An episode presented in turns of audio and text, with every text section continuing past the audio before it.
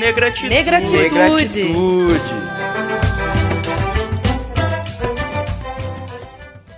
Olá, ouvintes da Rádio Online. Meu nome é Stephanie. E eu sou Bárbara. Estamos de volta com mais uma edição do programa Negratitude. Hoje o nosso convidado é o João Paulo de Freitas, estudante de cinema e audiovisual da PUC Minas. E aí, João, como é que você tá? Tô bem, obrigado pelo convite. Primeira vez aqui no Negratitude. Vamos lá, vamos falar a respeito aí. Hoje nós vamos comentar sobre as polêmicas das cotas no FMG. Para quem não sabe o que aconteceu, uma galera branca se declarou preta para poder entrar no curso de medicina na UFMG.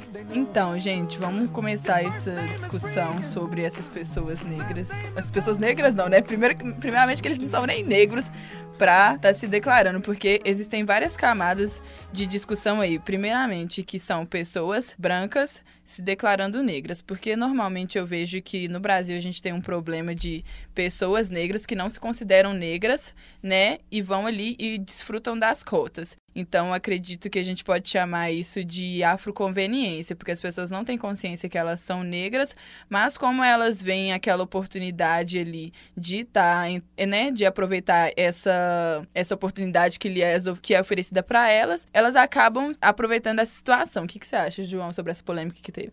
Eu concordo plenamente. Eu acho que acaba tornando, na realidade, a cota como um privilégio a ser usado para você entrar na faculdade de forma mais fácil, né? Mas eu acho importante ressaltar que quando a gente fala a respeito do, do movimento negro, de empoderamento, a gente está falando de, de anos e de uma convivência diária com problemas que só quem é negro passa de fato. Quando você fala em cota para negros, você está falando a respeito de gente que não teve a, as mesmas oportunidades do que essa galera que é branca. A, a, escola que eu venho é diferente da escola que essa galera vem, o lugar onde eu nasci provavelmente é diferente da galera onde, onde essas pessoas nasceram. E dificilmente essas pessoas, por mais que elas digam que elas são, que elas são negras, elas já passaram por algum momento momento de racismo, ou já perderam uma vaga de emprego por conta dessa condição. Então eu acho que quando a gente fala de cota para negro, a gente está falando de um contexto nacional que tem que ser levado em conta. E quando você toma posse disso, você está tirando exatamente o efeito que a cota deveria causar na faculdade, que é trazer essas pessoas que estão à margem para dentro do ensino superior. Então acho isso um, um perigo que deve ser avaliado de forma mais próxima pelo, pelo Ministério da, da Educação, eu não sei qual órgão que regulariza isso, se não, além de você ter pessoas brancas usando esse direito que na verdade não pertence a elas,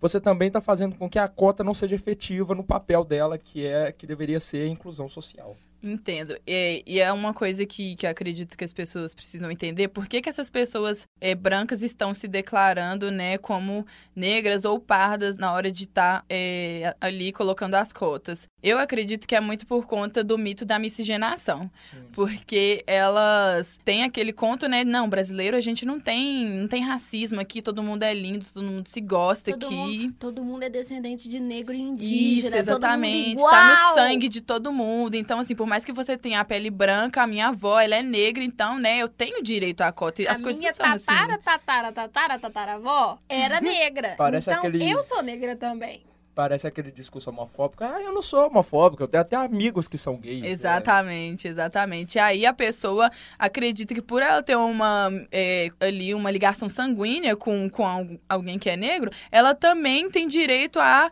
a essa parcela dessa, dessa oportunidade que é oferecida para as pessoas negras. Só que elas precisam entender que mesmo que você tenha algum parente negro, isso não te torna negro, né? Exato. No Brasil, exatamente, a diferença é aqui dos Estados Unidos, que eu vivo comentando com, a, com alguns amigos é que, assim, é, nos Estados Unidos tem muita questão da descendência, né? Se você tem negro, né, na sua família, eles já te consideram negros e tudo. Mas aqui no Brasil é muito mais diferente, porque quanto mais branco você for, menos racismo você sofre. Então, as pessoas, é, independente se você tiver parente é, negro, ou se você, seu namorado for negro, isso não te torna negro, isso não te torna menos racista e não é seu direito também estar tá tirando essa oportunidade dessas pessoas que sofrem com esse racismo do dia a dia, igual o João falou. É, eu, eu acho interessante você olhar por esse ponto de vista, porque, por exemplo, outro dia eu estava tendo uma conversa com uma amiga minha de sala, e ela é branca, e a gente tava, a gente desce na mesma estação de, de metrô, e nessa estação tem um shopping. E aí a gente tá falando a respeito desse shopping, eu falei, ah, não, é, esse shopping tinha uma questão complicada, que era quem era menor de 18 não podia entrar lá em determinados dias da semana por causa daqueles movimentos de rolezinho que estava acontecendo. Sim, sim. Aí ela, ela falou assim, não, isso, isso nunca aconteceu, isso não existiu. Eu falei, lógico que existiu. Eu fui barrado aqui nesse, Ó. shopping, nesse shopping várias vezes, é, alegando isso. Eu e outras pessoas, pessoas do meu bairro, etc. Ela, não, eu, eu passo aqui, eu moro aqui do lado e eu entro aqui todos os dias. É aquela cultura, né? Não conheço, não existe. Não conheço, não existe. E aí ela falou comigo, João, a realidade é que assim, aqui que eu vejo que acontece muito é que sempre que eles veem uma pessoa suspeita, e o suspeito seria o estereótipo do negro que pode ser um assaltante só pelo fato dele Exatamente. ser negro, pela roupa que ele veste, eles barram. Sim, isso acontece muito. Eu já trabalhei em loja de departamento e isso acontecia direto, né? As primeiras pessoas a serem suspeitas eram uma pessoa que estava de chinelo de dedo, com uma com a pele mais escura, né? Com cordão de na prata. cabeça. É, ali, independente se fosse homem ou se mulher, homens, né, principalmente, claro.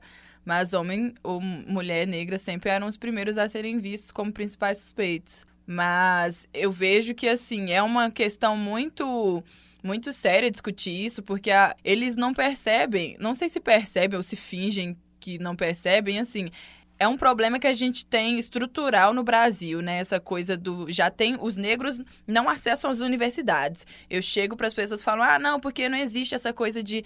Porque eles também têm aquele conto de que negro é preguiçoso, né? Porque, ai, negro não tá na faculdade porque não quer e tudo. As pessoas não entendem, né, o, o nível macro da coisa. Então, assim, eu te pergunto: quantas pessoas negras tinham na sua escola, né? Se no caso estudou em escola particular? Muito pouco. Eu estudei em escola pública, assim, 90% da minha sala era pessoas negras. Aí as pessoas não têm, né? Não nascem numa cultura que é incentivada elas a ingressar no ensino superior. E quando ingressa, e quando consegue ingressar, né? Quando uma pessoa branca não vai lá e tira a oportunidade dela, ela consegue estar naquele lugar onde são poucas pessoas negras que se encontram ali. Então, eles estão tirando, né, esse pouco que a gente conseguiu conquistar, porque nem é todo mundo que consegue ter esse incentivo de estar no, no, no ensino superior. E aí vai virando uma bola de neve, né? É, isso é interessante, eu, eu gostaria até aqui de, de ressaltar, eu sou cotista negro aqui da, da Eu PUC também. Minas, é, e eu acho que é, são al- algumas coisas que precisam ser esclarecidas. Primeiro, nós que somos negros, a gente descobre ao longo da vida que a gente é negro. Esse, é esse processo de descoberta é muito duro, Sim. porque pra- eu acho que quando você, é, quando você é criança, na sua cabeça você não tem essa, essa preocupação se você é negro, branco, amarelo, pardo, né? E aí você vai crescendo e conforme as coisas vão acontecendo, você vai, você vai tendo, por exemplo, é, por que que, o meu, por que que eu e meu amigo estamos descendo na rua no mesmo horário e eu tomo um pulão, que seria você, você tomar um... um você- Pessoa se assustar com você na rua, né? É, não, não, que seria Parada da polícia. uma parada da polícia É. pra me revistar e meu amigo que é branco não, sabe? Então, assim, você descobre aos poucos, é uma descoberta muito difícil, ela é muito dura, até você se descobrir como negro. Eu acho que é- essa é a palavra correta. E eu acho que o outro passo que é importante dizer é que as cotas, elas não, ela não é um instrumento de como as pessoas falam, de pra dizer assim, porque eu vejo muito negro falando, ah, não, eu não vou tentar cota porque é, eu tenho capacidade. A cota não diz Sim. respeito à sua capacidade, não. A, a cota, ela diz respeito às oportunidades que você teve na vida. Exatamente. Eu, a- a- eu vejo muita gente falando assim, não, meu filho tem, tem a mesma inteligência que, que um branco, então eu não preciso da cota. Eu acho que isso, assim, é, é um processo de discriminação das cotas dentro da própria comunidade negra, que é um Uhum. perigo, porque foi um direito muito difícil de ser conquistado, e é um direito que ele foi feito em base de estudos. Não foi da noite pro dia, entende? Sim. É sem entrar numa sala de aula e perceber que ali dentro de 25 alunos, três são negros. Por quê? Exatamente. Por quê? Então eu acho, eu acho importante isso. É, você que é negro, repense essa posição de, ah, eu tenho capacidade. A cota não diz respeito à sua capacidade. Quando você entrar aqui dentro da faculdade, você vai ser avaliado como qualquer outro aluno. Você vai ser ava- E digo mais, você tem que manter uma média acima do proporcional para você manter a bolsa. Então a, a cota ela não diz respeito à sua capacidade, ela diz respeito às suas oportunidades. Falou tudo aí, eu acho, né? E eu acredito que também tem uma outra, um outro gap que, que falta nesse, nessa questão das cotas, que é uma falta de esclarecimento das leis. Porque, segundo a Constituição, né, é autodeclaratório. Eu posso chegar ali e falar, nossa, eu sou branca, né? Apesar eu me considero negra, né? Mas se eu quiser chegar ali e falar, eu sou branca, eu posso. Então, essas pessoas estão se aproveitando dessa situação da Constituição, de que é autodeclaratório, né? E se declarando é, negras, né, parda, porque né, não sei se essas pessoas têm consciência, porque elas falam pardo. Porque pardo, pra mim, não existe. Pardo é papel. então, pardo ali tá, falar tá entre o negro e tá entre o branco. Só que, segundo o IBGE, quando eles vão calcular, o pardo e o negro estão na mesma categoria. Exato. Então, tem essa falta de esclarecimento nas leis, é, né? Na, na lei do, do ProUni também, eu acredito que devia ser um pouco mais engrossado. Só que eu vejo gente com discurso também assim, ah, não, porque aí você ia estar, tá, tipo, negrômetro, sabe? Ah, não, vamos ver ali se aquela pessoa é negra ou não. E eu acho que é necessário sim, porque senão vai ficar acontecendo esses casos repetidos, repetidas vezes, porque é aquela coisa, essas pessoas estão se declarando negras ali para usufruir desse, dessa oportunidade. É, eu, como pessoa negra, não posso chegar dentro de um shopping ou chegar dentro de um lugar elitizado e falar assim, eu sou branca. As pessoas vão continuar me vendo como negra e eu vou continuar sofrendo opressão por estar sendo negra. E no, independente se eu tiver mãe, avó, minha mãe ela é branca. Então ninguém quer saber se a minha mãe é branca. Eu não vou usufruir dos privilégios por ela ser branca. Então por que, que essas pessoas brancas estão querendo usufruir do mínimo de condição que a gente está tendo por ser negra, sabe? Exatamente, eu concordo plenamente porque eu acho que, assim, nesse momento que a gente vive no país, que é um, que é um momento muito conturbado, acho que a gente vê o pior, assim, que, que tem dentro da nossa sociedade brasileira, e eu acho que o pior de tudo é esse racismo é, completamente enraizado e disfarçado, porque ele tá nas pessoas e as pessoas fingem que ele não acontece, sabe? Eu vejo, tipo assim, muita gente de, de classe baixa também que acaba tendo, tendo parentes que acabam tendo um discurso racista e parentes que muitas vezes são negros. Eu acho que é, é uma transformação do imaginário coletivo em transformar, em associar a imagem do negro com uma imagem criminalizada, Sim. com uma imagem de, de falta de higiene, que, uhum. que, não é, uhum. que não é coisa de outro mundo. Ou seja, há, várias, há vários pontos negativos, a gente é constantemente associado, e eu acho que esse, esse tipo de coisa não vai acontecer com você que é branco porque você se declarou negro. Ah, uhum. Ah, então agora eu, eu sou negro e eu eu sou negro. E aí as pessoas não vão te tratar de forma diferente Exatamente. na rua, sabe? Porque o, o, preconceito ele tá muito no olho, ele tá uhum. muito num julgamento que você faz antes de conhecer a pessoa. Uhum. E eu acho que assim, esse, nessa questão da, da legalização, quando eu entrei, eu até estranhei, porque eles são muito rigorosos na questão da sua, do seu estado financeiro, né? Eles querem mapear sua, você e sua família inteira para saber. Isso é, é, realmente muito rigoroso. É uma papelada, acho até curto o prazo que a gente tem para levantar toda essa papelada, que é muito difícil. Mas em relação ao fato de, de, de, uma mínima preocupação em averiguar se você é de fato negro ou se uhum. você não é, eu acho que deixou a desejar, porque eu não, não, não tive nenhum nenhum questionário. Eu então também. eu entendo que se uma pessoa que estivesse aqui de, querendo usufruir de, desse benefício sem de fato ser negro, ele provavelmente iria conseguir. E eu acho que tem que ser mudado sim. Eu não acho que seja um negrômetro. Eu acho que é uma. Há formas de você averiguar se uma pessoa é negra ou não é. Eu acho que essa. Eu acho que essa ferramenta ela tem que ser criada para poder auxiliar numa melhor efetividade desse processo. Porque o que, que, é a cota? A cota ela não é um, um processo definitivo. A cota, a, a, ideia dela é que a partir do momento que você tem é, negros e brancos com, a mesma, com as mesmas possibilidades com as mesmas chances, ah, então iremos abolir as cotas. Uhum. Porque aí, no caso, estaremos todos em um mesmo patamar social, que não é realidade hoje. Você acreditar que, que ah, não, meritocracia, todo mundo. Não tem, não tem. Mito da meritocracia. Não tem. Sim, eu concordo com isso, tudo que você falou. E voltando só àquele assunto da afroconveniência, né? Porque tem esses brancos que estão se declarando negros para aproveitar dessas cotas, o que é ridículo, na minha opinião, porque eu vejo muita gente branca também falando que é contra a cota, porque gera desigualdade, mas aí a gente vê gente branca usufruindo disso. A gente vê, é, né, igual você comentou, essa coisa de se descobrir como negro, eu também vim me descobrir como negra muito tarde, aqui na universidade que eu vim me descobrir como negra. É, tem os negros que, que, né, que, como falei no início, que utilizam as cotas, mas não sabem que são negros.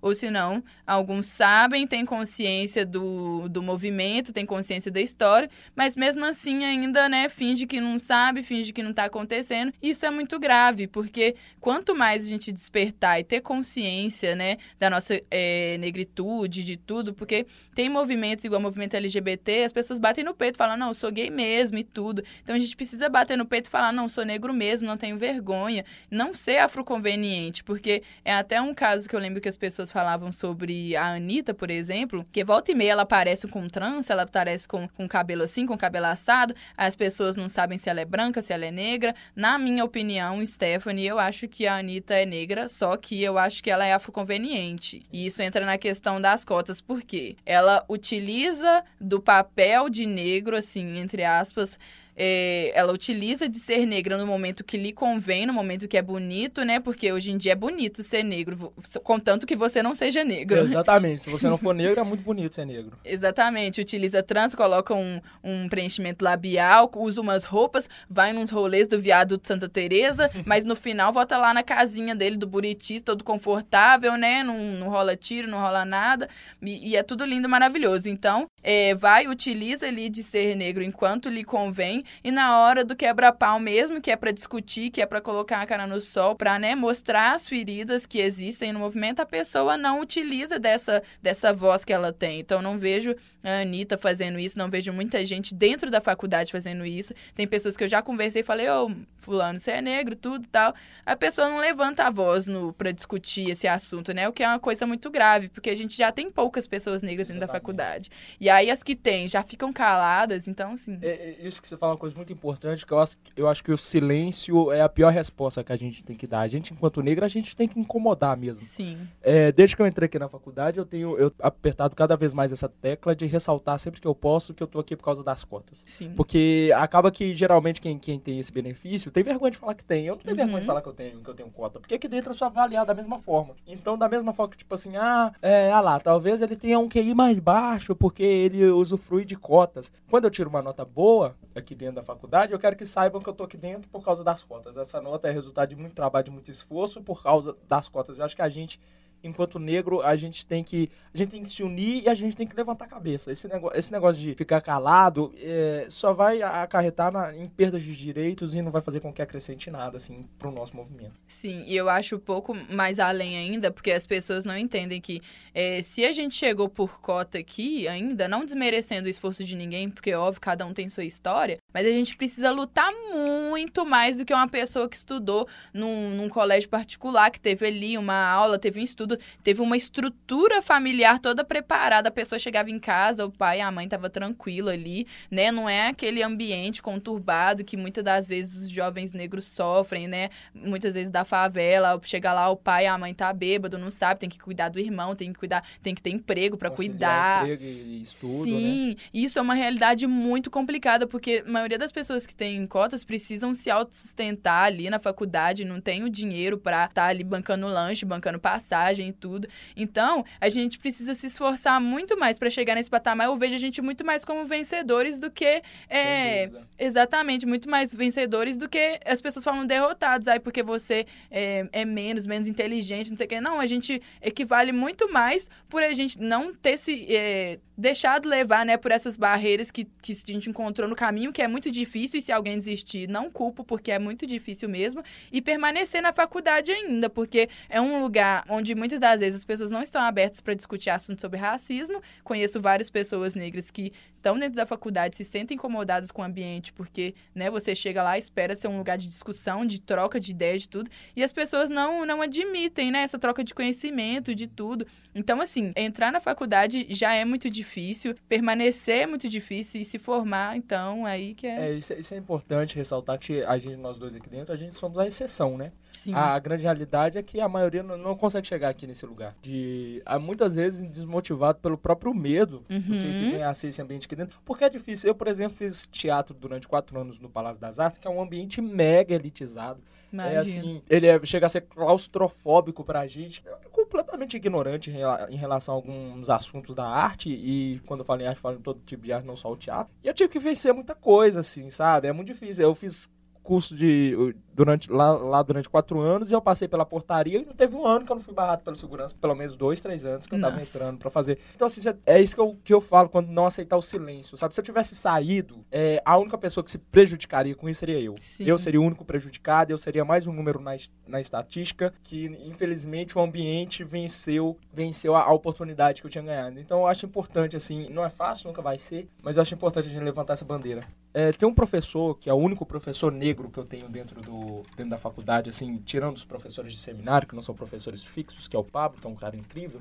E numa palestra sobre, sobre um filme chamado Eu Não Sou Seu Negro, ele falou uma coisa muito interessante que é o famoso teste do pescoço. Que seria você chegar num lugar e virar o pescoço para um lado, virar o pescoço para o outro e contar quantos negros de fato tem ali dentro. Isso, isso eu sugiro que vocês façam dentro, dentro da faculdade, porque você assim você consegue ter uma amplitude maior do que, que é a importância das cotas. Na minha sala tem 27 alunos e nós somos negros, nós somos seis de seis, quatro são contra. Isso é assustador, porque você para pra pensar que mais da metade da população brasileira, gente, mais da metade da população brasileira é negra. E essa população não está nas universidades. Isso é uma coisa muito preocupante. Exatamente. E eu estar tá aqui dentro, eu sei que é muito importante para eu poder dar um futuro melhor pro meu filho, para ele ter as chances que eu não tive.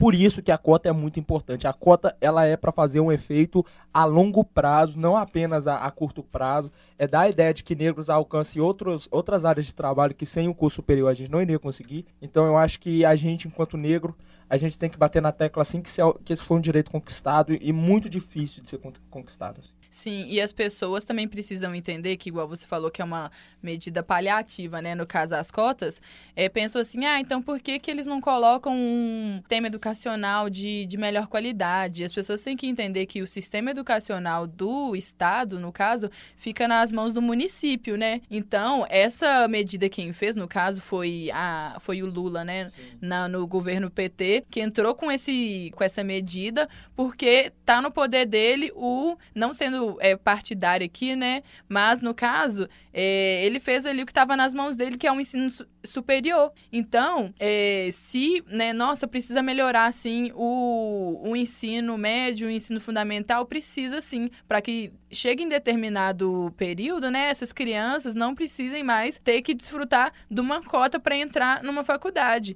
Então, cobre do, do seu vereador, cobre, né, pesquisa na hora que for votar, para que seja uma medida educacional que funcione. Exatamente. Você é contra a, a, a cota para negro, eu acho que o que eu sugiro é que você corra atrás de um ambiente igualitário para todo mundo. A partir do momento que você conquistar esse, esse ambiente para a gente, com certeza a cota vai ser abolida. Sim.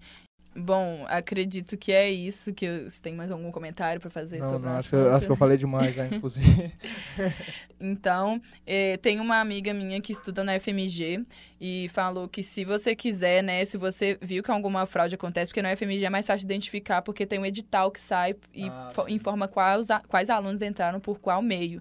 Então, é, acredito que você pode procurar ouvidoria, mandar e-mail lá, falar, olha, fulano de tal, né, se declarou como negro, mas não tem traços e tudo. Vamos atrás, vamos denunciar mesmo, porque a gente não pode deixar passar. A gente está vendo pessoas tirando lugares de irmãos e irmãs nossas que deviam estar tá lá representando a gente e que tem que estar tá lá mesmo. Não são pessoas brancas que tem que estar, tá, não. Elas podem conseguir pelos meios, pelos méritos que elas tiveram e a gente pelos nossos. É, exato. É, eu queria só deixar uma recomendação. É, eu, eu, também tenho um podcast aqui, a fazer uma propaganda que é feio mesmo. Tudo bem. É, a gente tem um programa que também que é do site da, da, da PUC, da Rádio Online, que é o Proibido Cala Catarse, é um programa sobre cinema, mas nessa semana a gente falou a respeito desse assunto também, que a gente falou da exposição do movimento queer, que foi barrada e tal. Uhum. E aí a gente falou a respeito de diversidade, de representatividade. E eu acho que casa muito bem com esse programa que a gente fez aqui hoje. Quem quiser pode dar uma acessada aí no site, tá aí. Beleza, então. A gente vai ficar por aqui. Valeu, galera. Valeu, João, por ter Opa, participado da discussão. Foi maravilhosa. Volta aí no Negratitude sempre que você quiser. Pode deixar, é só chamar. Vocês vão ficar até enjoados, minha avó. então, falou, gente. Este programa foi produzido por Bárbara Ferreira, João Paulo de Freitas e Stephanie Reis, alunos da Faculdade de Comunicação e Artes da PUC Minas, Campus Coração Eucarístico. A supervisão é da professora Yara Franco e a técnica é de Clara Costa e Isabela Souza. Negratitude. Negratitude. Negratitude.